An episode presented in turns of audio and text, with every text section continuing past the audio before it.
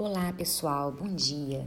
Então, é, começando nessa semana, né, que é a semana de março, é, de acordo com um desafio de leitura que eu lancei nas redes sociais, no Instagram, que fala um pouquinho para mulheres, né, um desafio para mulheres, porque nós estamos com o objetivo de criar um hábito saudável de leitura, né, de leitura bíblica, porque a Bíblia ela é o alimento de todo cristão.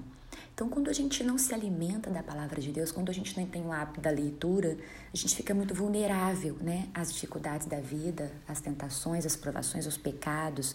E a gente não sabe muito como enfrentar né, as provações que certamente vivemos. Né? Então, a gente já tem feito alguns desafios de leituras bíblicas, de livros, e tem sido muito edificante, muito abençoador para as nossas vidas. E nesse mês, né, agora de março, o nosso desafio é de uma semana. Ele começou ontem, dia 1 de março, vai até o dia 8 de março, que é o Dia Internacional da Mulher. Então, a proposta né, para esse desafio de uma semana é para a gente falar diretamente para mulheres. Então, eu tive a ideia de trazer aqui para o podcast também esses, esses devocionais que nós vamos estar trabalhando diariamente. Né? Só que eu vou lançar aqui né, um por semana.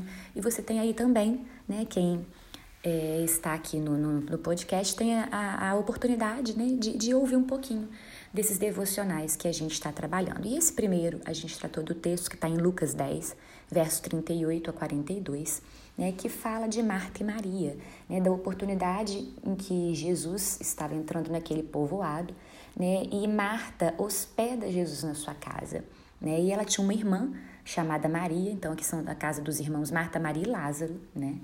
E quando Jesus chegou ali, Maria imediatamente né, se assentou aos seus pés e começou a ouvir os seus ensinamentos. Né? E Marta já se colocou né, ocupada com os serviços da casa. Provavelmente ela queria receber bem né, o Senhor e os discípulos que provavelmente estavam com ele.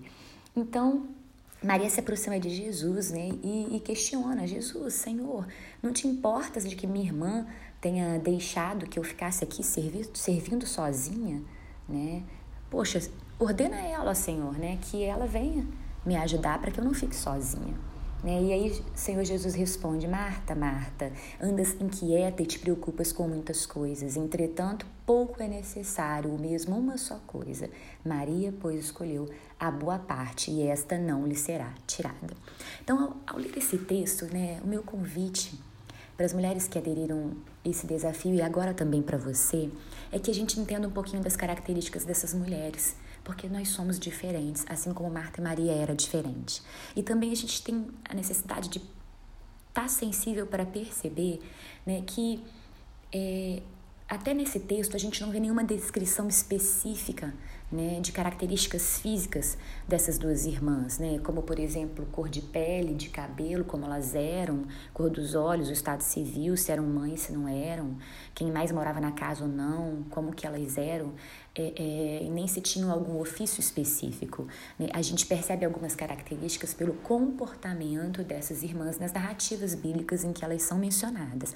Então, o que, que eu quero deixar claro aqui? que o que melhor nos define como mulher não são as atividades que a gente realiza, muito menos a nossa aparência. O que vai nos definir, e, e nós vamos ver isso claramente aqui nessa conversa que a gente está tendo bem informal e rápida sobre esse tema, é o nosso relacionamento com Jesus. E é disso né, que, que a gente está propondo hoje nessa reflexão. Então, assim, voltemos ao texto aqui.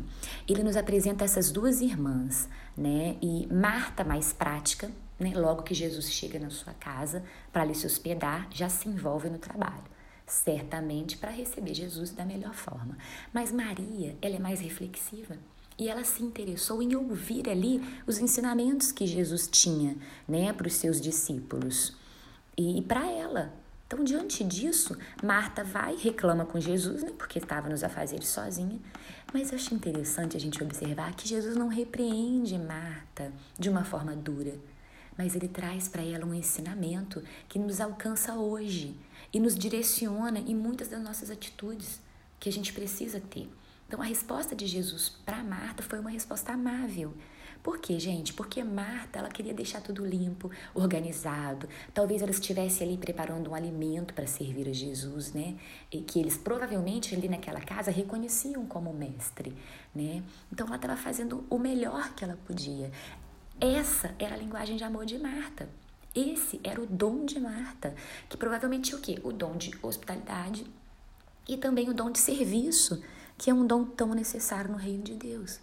Né? Entretanto, a grande lição né, que, que a gente aprende aqui, né, com essa resposta de Jesus dirigida a Marta, é aquilo que tem sido eleito por nós. O que nós, mulheres, estamos colocando, estamos elegendo como prioridade nas nossas vidas.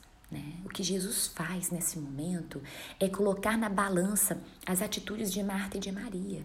Né? Lembra daquelas balanças que tinham antigamente? Hoje a gente tem um mercado com uma balança ali né, eletrônica. Antigamente a gente tinha uma balança que você colocava o peso para você ver, né?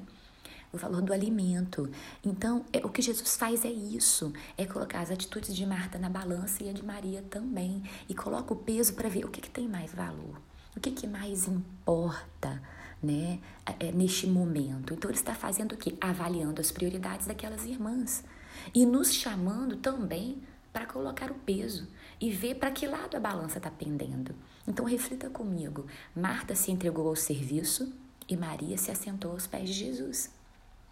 Considerando que na narrativa bíblica estava se aproximando a hora de Jesus ser preso, ser processado, ser condenado, ser morto, e então ele já não estaria muito tempo mais ali com eles fisicamente, Naquele momento, naquela hora, ele estava ali dentro da casa de Marta e de Maria quando isso aconteceria novamente, sendo que, caminhavam, que caminhavam para o, momento em que Jesus se entregaria na cruz por cada uma de nós. Então, o próprio Cristo nos traz esse alerta quanto à prioridade correta.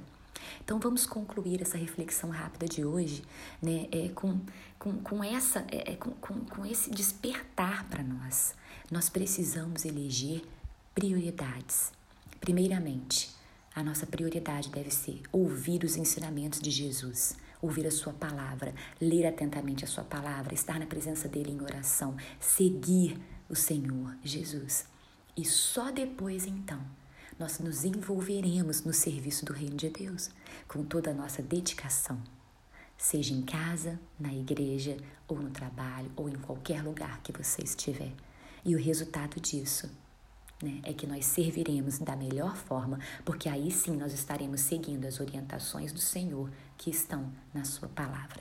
Que Deus nos abençoe e acompanhe aí comigo, nós ainda teremos mais seis reflexões voltadas para nós mulheres neste mês. Beijo grande.